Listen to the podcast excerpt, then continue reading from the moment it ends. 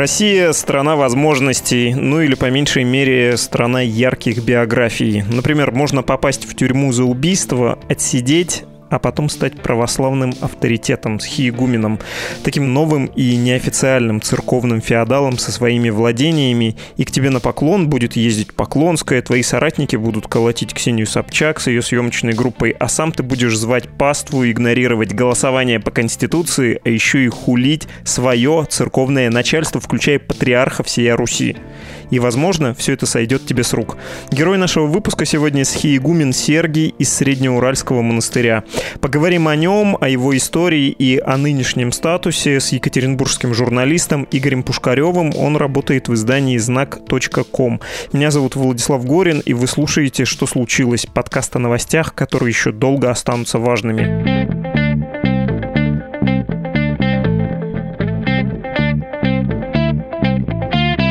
Игорь, здравствуйте.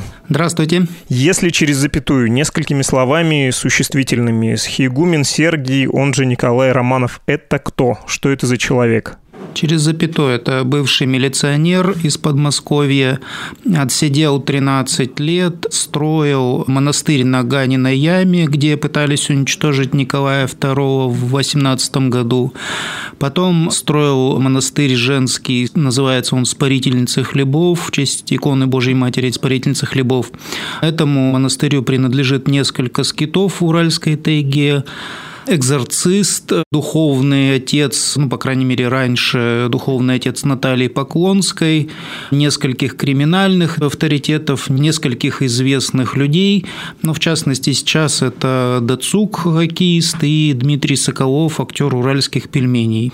Вот примерно так. Давайте с ним разбираться, с отцом Сергием, с, с Хейгуменом или с Николаем Романовым, да, как его в миру называют. Я, как и вы, читал, за что его посадили в 80-е, взяли за хищение госсобственности, потому что он работал в тот момент в московском магазине, и он сознался в убийстве, хотя оно было раньше с подельниками, они забили человека, ограбили и бросили в реку в Подмосковье. Несколько поправил бы. Да. Насколько я понимаю ситуацию, началось все с ДТП, ну, при его участии, да, это ДТП, в котором погиб человек. На тот момент он был еще действующим сотрудником милиции, в результате его увольняют, он действительно устраивается в магазин, из которого, судя по материалам дела, он подворовывает. Ну и да, вот при расследовании уже этих дел вышли на дело об убийстве. Да, это при том, что он действительно его уволили так по-тихому из-за ДТП из органов. Это было в середине середине 80-х. Он сидел в Нижнем Тагиле, ему дали 13 лет, в конце 90-х вышел, учился в московской семинарии, и тут два вопроса. Первый. Романов был, как это пишут, духовником криминального авторитета Тимура Свердловского, племянника деда Хасана, если это кому-то что-то говорит, да? Ну, вроде в СМИ часто у нас пишут про этих персонажей, или точнее писали. Это вообще довольно странный эпизод для бывшего милиционера, как мне кажется. И второй вопрос из его вот этой ранней и очень яркой биографии, как как его рукоположили. Ну, потому что убийство — смертельный грех, а у него, у Романова, вообще-то неплохая карьера в структуре РПЦ. Давайте начнем с криминальных авторитетов, потому что, возможно, в этом тоже есть э, отчасти разгадка его феноменальной карьеры в Русской Православной Церкви. Он был связан и продолжает ли он быть связанным с преступным миром? Значит, о том, что он был связан с криминальным миром, с ворами в законе, нам рассказывали об этом, так сказать, другие криминальные авторитеты Екатеринбурга, но я в силу договоренности не могу называть их фамилии, имен.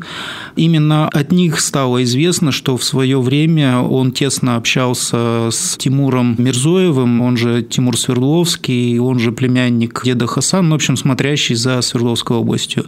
И вроде бы действительно Тимур Свердловский был ну, его духовным чадом, ну, по крайней мере, считал его своим там духовным отцом. Сейчас, насколько мы понимаем, сохраняется общение вот это с представителями криминалитета. Вроде бы по таким кулуарным, по инсайдерской информации, они общаются с Трофой. Это еще один уральский такой достаточно известный криминальный авторитет.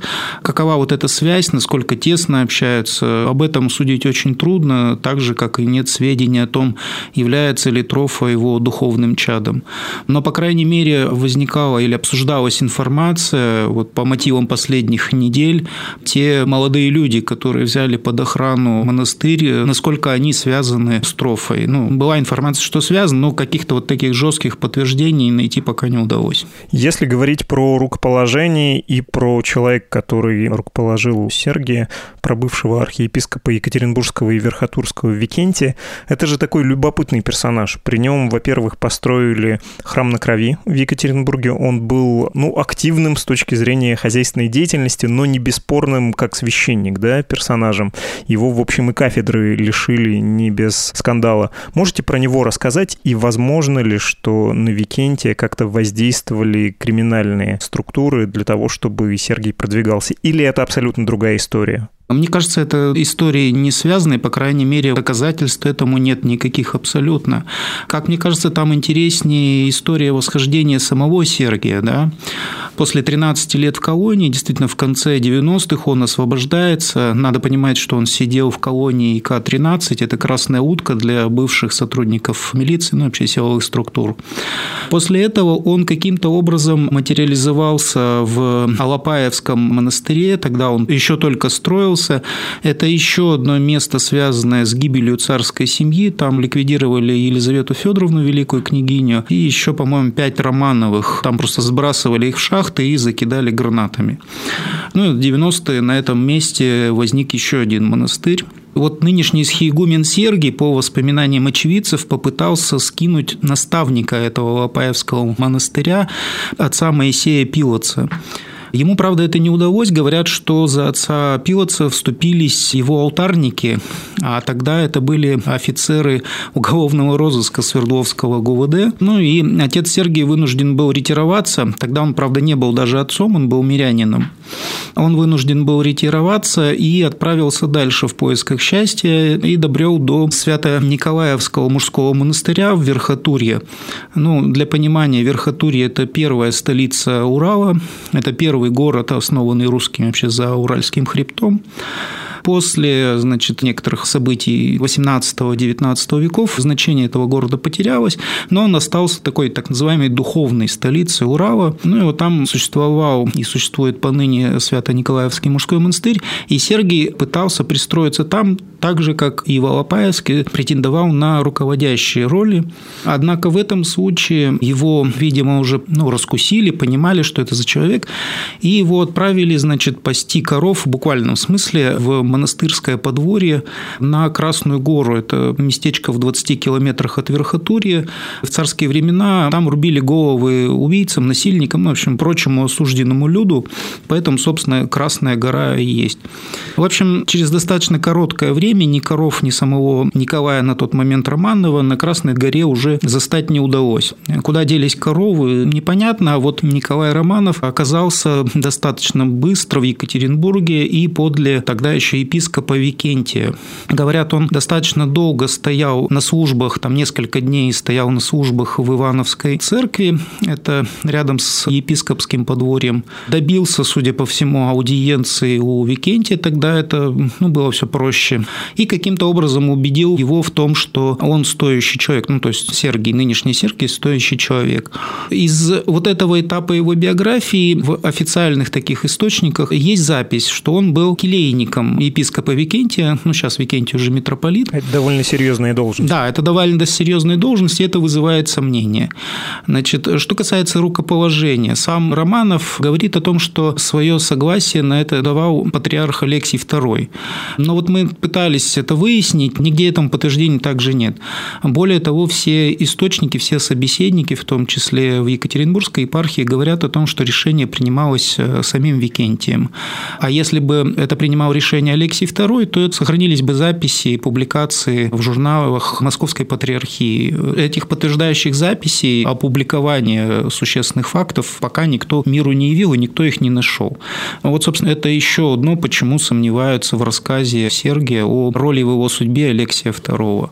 Он сам как будто пишет свое собственное житие, и там многие факты проверить нельзя, но, видимо, многие берут на веру, в том числе встреча с патриархом Алексеем II в Москве, насколько я помню, да, фигурировал такой сюжет, и это буквально архетипичная история. А вы упомянули, э, сказали, что в Верхотурье его раскусили, что это за человек. А можете объяснить, в чем было разоблачение?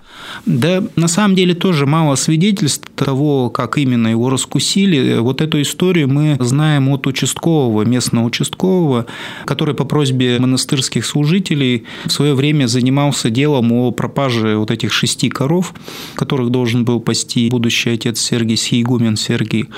Я так понимаю, толком не доискались даже, куда делись эти коровы, и, в общем, как-то так постарались забыть эту историю.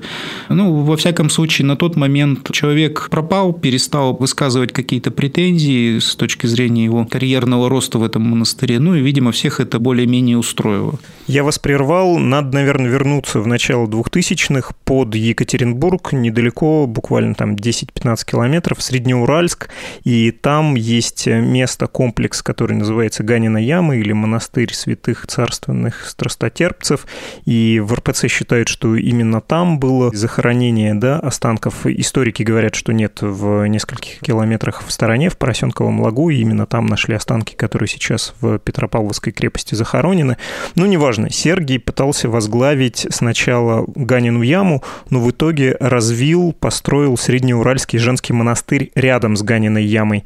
Плюс есть многочисленные скиты и такое небольшое государство в государстве сейчас под контролем отца Сергия. И, наверное, уместно привести заголовок вашего с Марией Плюсниной текста на знаком, который называется «В пределах Свердловской области возникает своеобразный Ватикан». Вот как этот Ватикан возник? Как все-таки Сергию удалось добиться появления вот этой небольшой империи? В 2000-х годах Викентий, епископ, судя по всему, отправляет Сергия, ну, вернее, Николая Романова, возможно, что уже он тогда был рукоположен, то есть отца Сергия, в урочище Ганина Яма. Это скорее не Среднеуральск еще, это что-то посередине между Екатеринбургом и Среднеуральском. Фактически это даже черта города Екатеринбурга. На тот момент уже было получено одобрение Алексея II о строительстве здесь такого поминального комплекса. Единственное, что никто не предполагал гигантского размаха, ну, по крайней мере, в той мере, как это приобрело сейчас. Планировалось сделать ограду, поставить поминальный храм и сделать из этого место скорби. А сейчас же это действительно большущий, разветвленный монастырский комплекс, который в силу того места, где он стоит, даже не может существовать как монастырь монастырь, то есть там невозможно держать схему, невозможно уйти от мира, да. Но тем не менее, значит, Викентий, видимо, уверовав в какие-то организаторские способности отца Сергия, поставил его, ну, это называется настоятель, но это такая формальная, это скорее старший священник, по крайней мере, православная активистка Раиса Ильина именно так это как бы характеризует.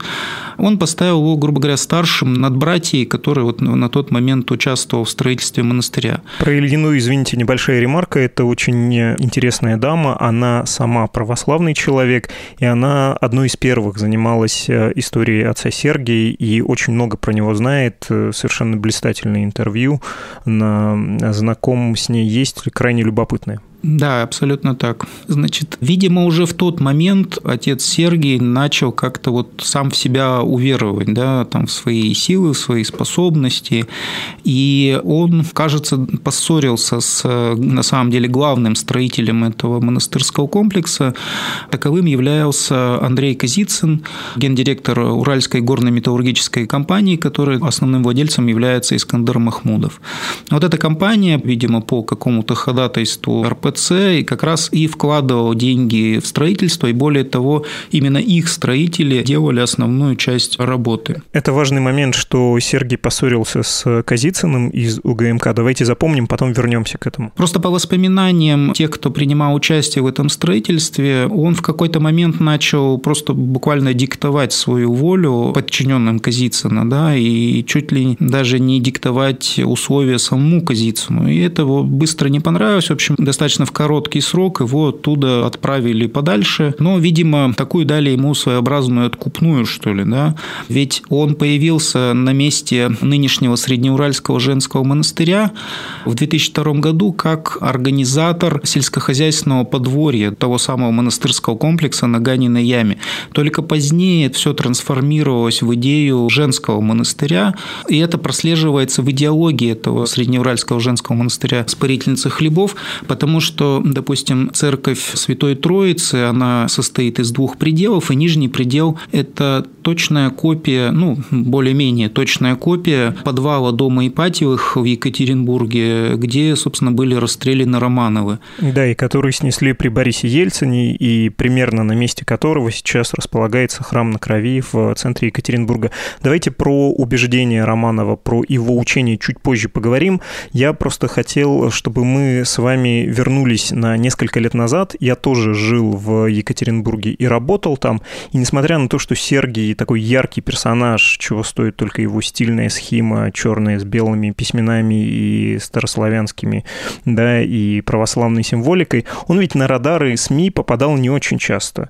Ну, я помню, что детки приехали в Среднеуральский монастырь, и из-за технического сбоя служба, на которой Сергий изгонял дьявола из какой-то прихожанки, она транслировалась через динамики на весь Среднеуральский монастырь. Дети обомлели, и про это написали СМИ. Более того, детки из школы, которые патронируют УГМК. Дух садомский, дух болотный, дух походный, дух магии, дух чародей, дух чародей, изыди дух чародей, изыди дух самоубийства, иди, уклонение, уходи. Да. И одно время приезжала Поклонская регулярно в Екатеринбург, и отца Сергия называли ее духовником, хотя вот недавно она в буквальном смысле открестилась от этого, да, сказала, что никакой он мне не духовник. Вот так можно за несколько лет вспомнить буквально 2-3 случая, когда он появлялся в публичной сфере. В этом году как прорвало. Сатанинская власть подготовила вам законопроект «Эфир», через который они хотят вас определить в электронный лагерь сатаны. Нас лишают свободы, работы, пищи, питья, сажают под домашний арест. Мы не приступили закона, беззаконно сажают на самоизоляцию, якобы. Заражают в больницах, магазинах, в толкучках метро, на транспорте, издеваются морально и физически. Все признаки предтечи Антихриста налицо в нашем политическом руководстве. Пощады не ждите. Хотят отдать последнее, что у нас есть.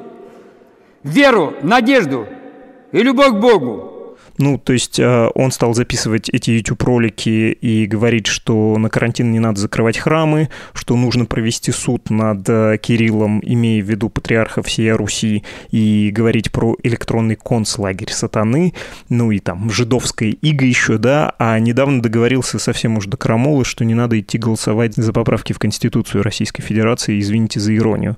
Почему он стал вдруг такой яркой публичной фигурой? Когда человек появляется в публичной сфере с каким-то конфликтом, это означает, что он не может договориться иначе. Что-то произошло такое, что ему пришлось всплыть на поверхность или нет? Просто мы как-то смотрели да не замечали. Я бы сказал, что скорее смотрели да не замечали. Вернее, даже замечали, но не совсем. Дело вот в чем. Вообще всю историю создания этого монастыря его преследовали какие-то конфликты и склоки. На самом деле началось все, и это тоже попадало в поле зрения СМИ еще в 2000-х с конфликта с фермерами Крековыми.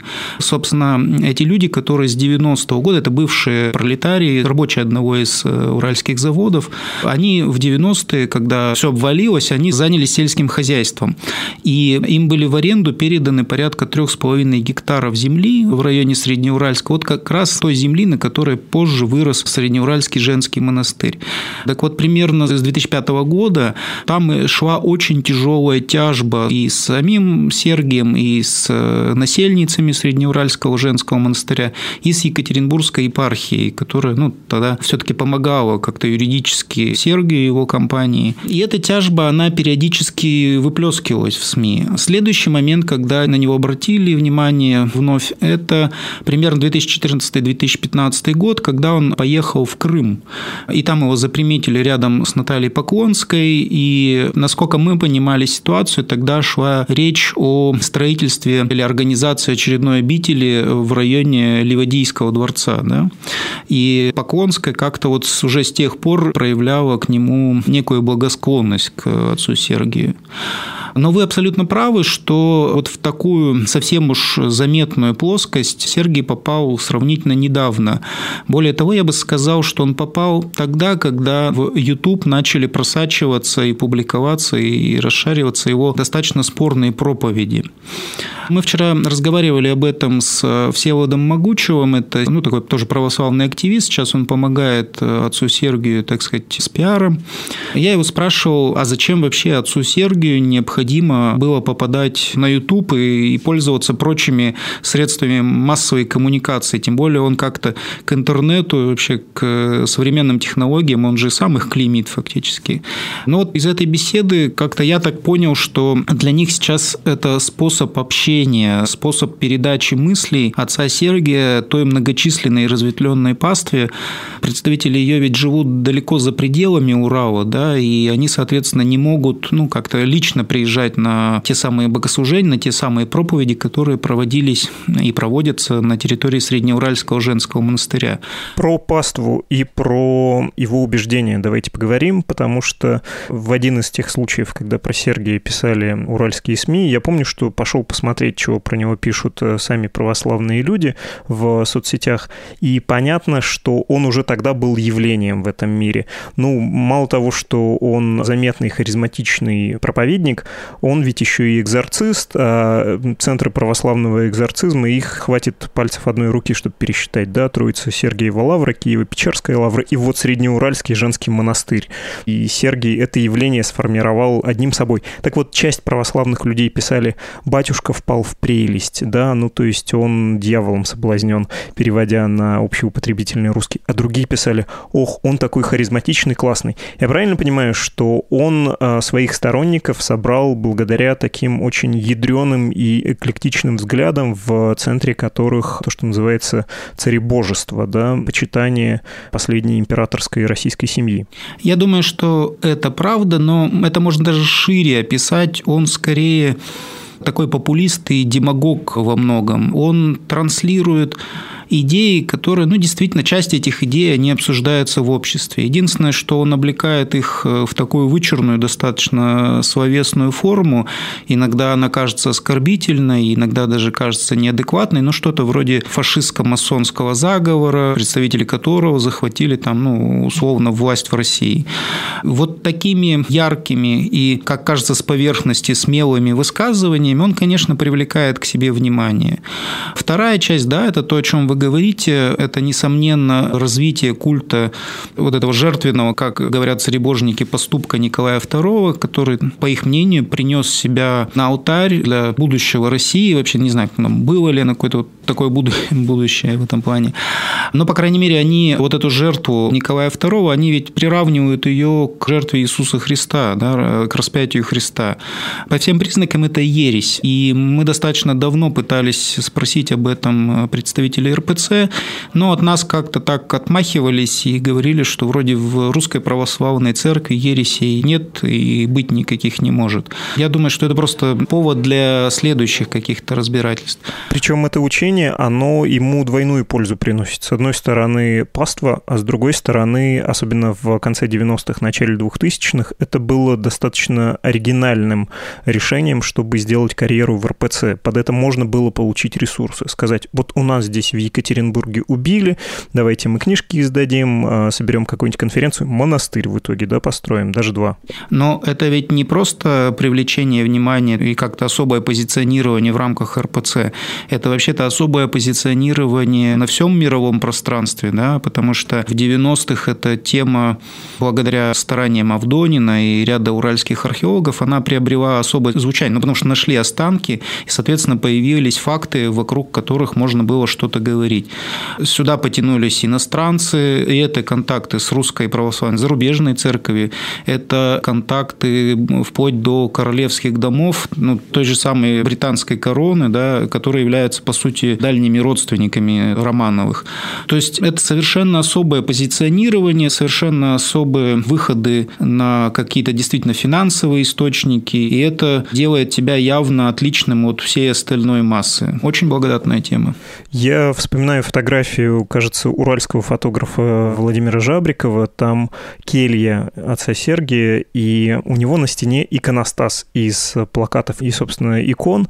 И это крайне странный набор. Ну, кроме августейшего семейства Романовых, там Алексей II, предыдущий патриарх, а еще Иосиф Сталин. И, кажется, в этом ряду не хватает только кого-то из героев Донбасса, потому что отец Сергий и в крымской кампании, и в Донбассовской участвовал. Он, я так понимаю, привлекал людей, был идеологическим обоснованием, почему уральскому мужику стоит поехать э, на юго-восток Украины, правильно? Уральскому казачеству. Да, и эти люди потом тоже участвовали в обороне монастыря, в котором Сергий держал э, осаду. Да, я более чем уверен, что это так. Помимо описанных старцев, святых отцов и Сталина, там еще на себя обратил внимание гроб, который стоит у него прямо посередине, значит, его кельи, и используется в качестве письменного стола.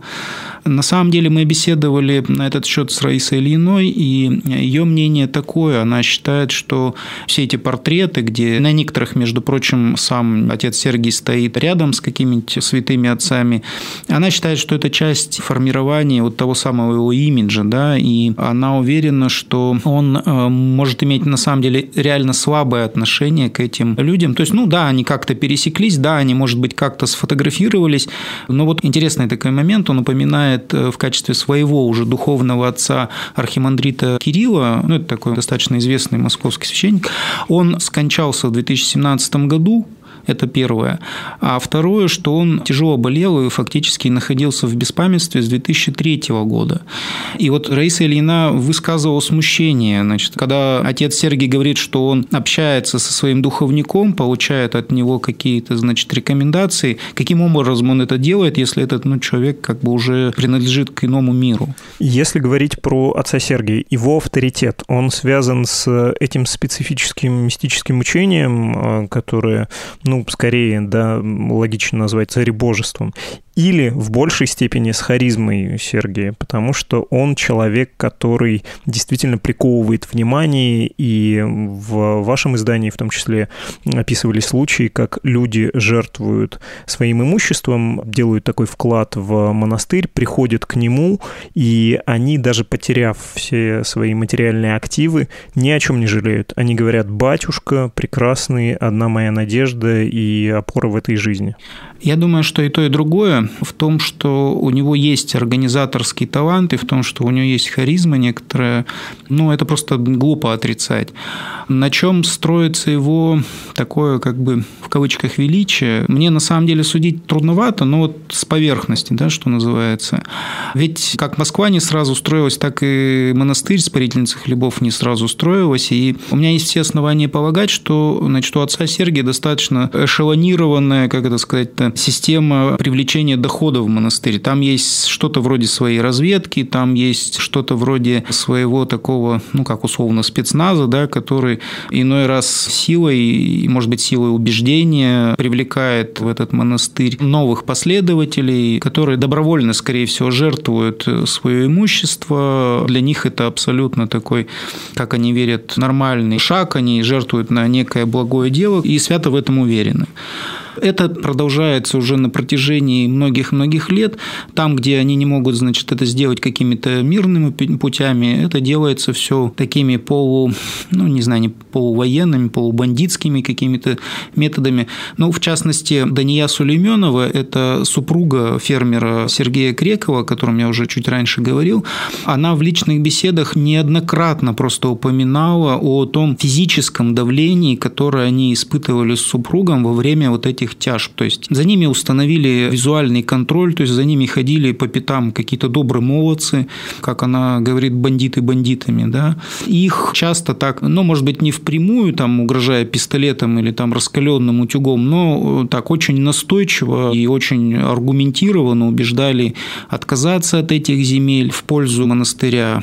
Значит, закончилась эта история, насколько я ее вообще понимаю, практически таким психическим, психологическим срывом вот этой Дании Сулейменовой. Это очень сильная, на мой взгляд, женщина, но за много-много лет она просто вымоталась.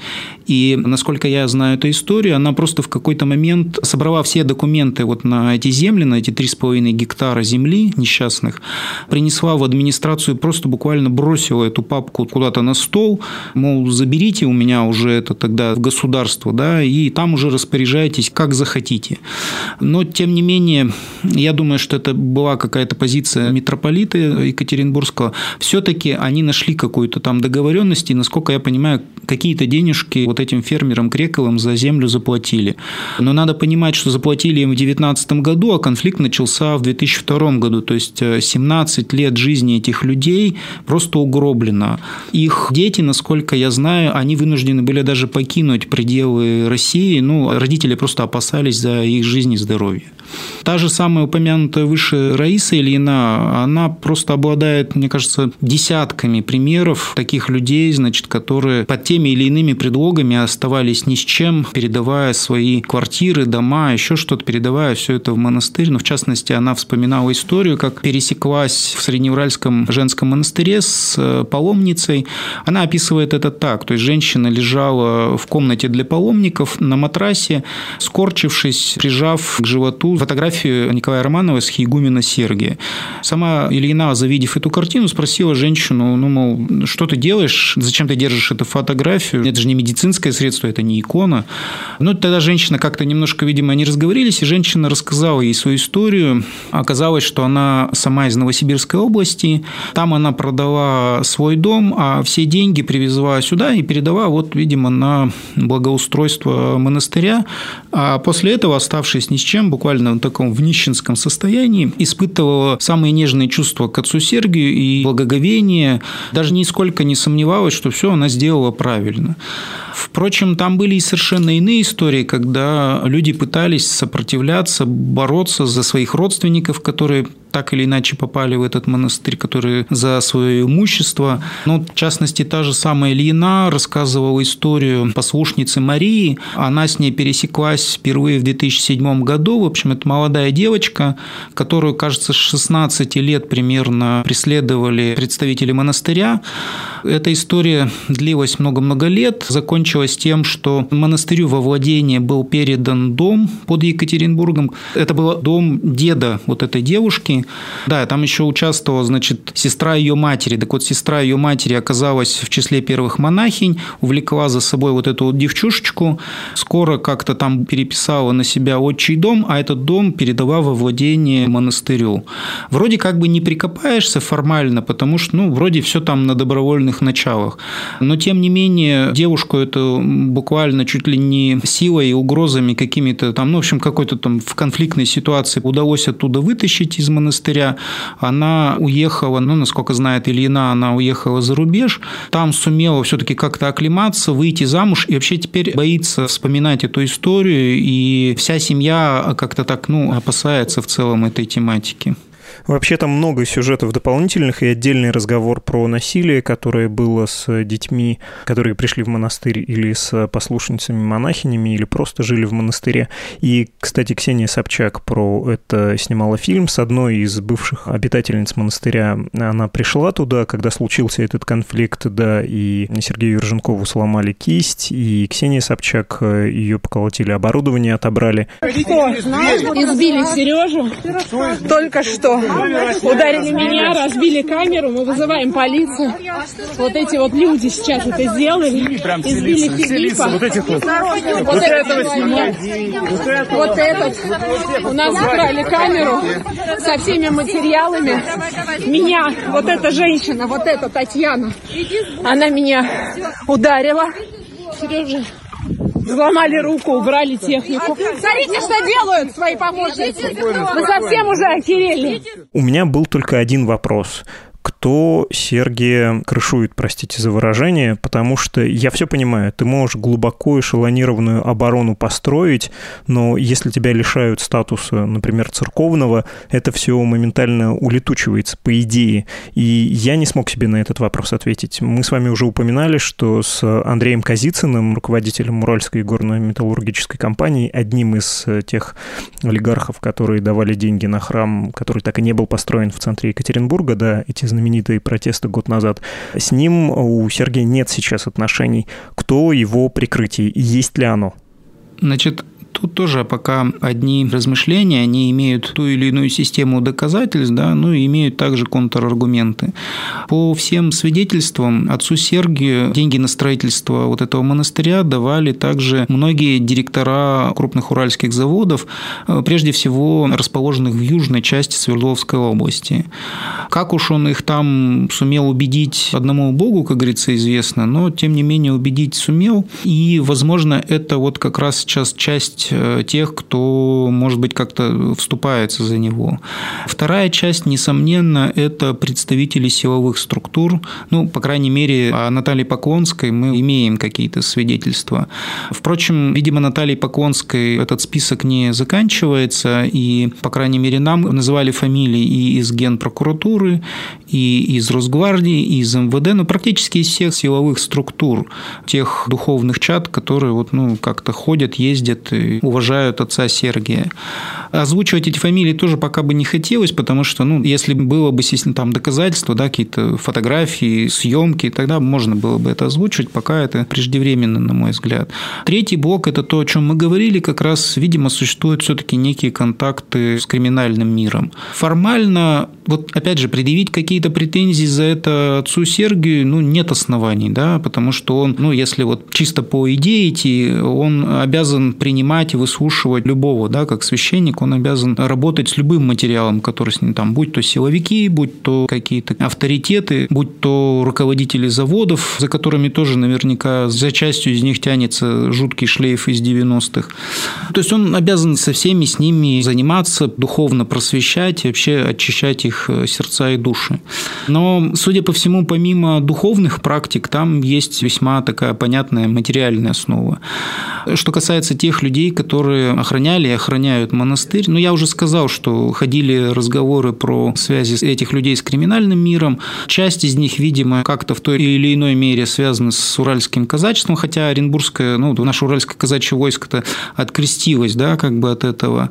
Еще одна организация, это, кажется, Союз то ли офицеров, то ли воинов России, ну, в общем, союз ветеранов вооруженных сил, да, один из союзов, говорят, что их представители тоже там присутствуют, и, по крайней мере, даже Сергей вел вроде какие-то переговоры с ними об организации вот этой системы безопасности. На самом деле, ребятки действуют достаточно так жестко и очень немиролюбиво, я бы сказал, потому что до Ксении Собчак с этими ребятами сталкивались многие журналисты Екатеринбурга, пытавшиеся пытавшиеся побывать в монастыре, да, пообщаться с Сергием, пообщаться с теми людьми, которые туда приезжают. 66 РУ, такое здание есть, Уральское, их оттуда, значит, э, вытеснили. Мне лично на машине обещали проколоть э, колеса и пытались залезть в салон, но только пытаясь меня выдавить даже не с территории монастыря, а с территории парковки возле монастыря, которая, кажется, даже не принадлежит этому монастырю. Милиция, конечно, тоже на это как-то странно немножко реагирует. Да, они вроде туда формально приезжают, приезжали, беседовали с отцом Сергием, но вот мы пока не слышали о том, чтобы было принято каких-то мер, да, чтобы эти случаи пресечь и чтобы впредь они не повторялись. И как мы видим, пример съемочной бригады Ксении Собчак, эти случаи повторяются, причем накал страстей там возрастает, и речь уже не просто о том, что тебя там убедительно просили покинуть монастырь, а речь о том, что там уже людей травмируют фактически, избивают, выкидывают из этого монастыря. Хотя тут еще еще надо разобраться юридически, на каком основании все это происходит. Ведь фактически этот монастырь, он принадлежит Екатеринбургской епархии. Сам отец Сергий, ему запрещено служение, и его определили в Иоанна Богословский мужской скит. Это еще одно церковное подразделение, просто по другую сторону дороги от Среднеуральского женского монастыря. Однако он по собственному же признанию, он встречался с журналистами, и он подтверждает, что фактически сейчас он руководит Среднеуральским женским монастырем. На каком основании – большой вопрос. Я пытался спрашивать вот этих ребят, этих бойцов, кто они сами такие, каким образом вот эти рослые мужики соотносятся с женским монастырем.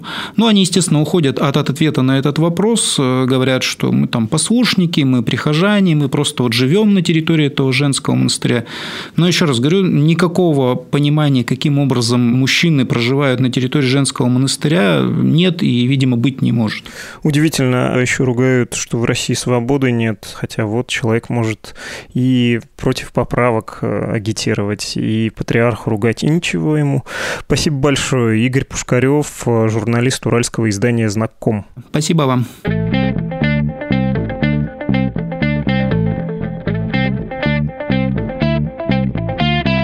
Знаете, одновременно с этим подкастом 30 июня у нас на «Медузе» вышел большой материал Андрея Перцева, который ездил в Екатеринбург и тоже рассказывает историю с Хейгумена. Обязательно прочитайте. Ну а так вы слушали подкаст «Что случилось?» о новостях, которые еще долго останутся важными. Другие наши выпуски легко найти на сайте «Медузы» и в нашем мобильном приложении. Слушайте и подписывайтесь. Мы есть на всех основных платформах, таких как Apple Podcasts, Google Podcasts, Spotify, CastBox, Яндекс.Музыка и YouTube.